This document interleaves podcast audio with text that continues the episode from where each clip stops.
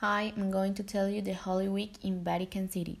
Thousands of parishioners come from many parts of the world to crowd the city and be part of the religious celebration in those days.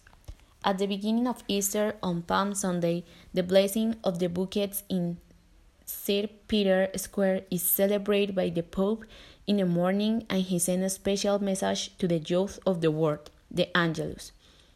On Holy Thursday, the Last Supper of Jesus with his disciples and the rite of washing the feet is officiated by the Pope to 12 chosen people who represent the 12 apostles. On Holy Friday, the most solemn procession of the Semana Mayor taking place, the Via Crucis, is guided by the Pope and in this the painful journey of Jesus until his crucifixion is remembered with reading by various parishioners.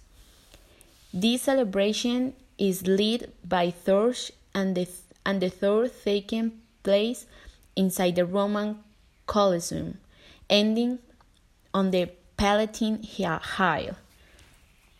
On Holy Saturday, silence is the accomplice of this date at night, the Easter Vigil it's celebrate in which various readings are made and the water and fire are blessed with the Easter candle. At the end, the song that celebrate the resurrection of Christ are here. Holy Sunday is the day of joy and celebration of the first Easter Mass in St. Peter's Square.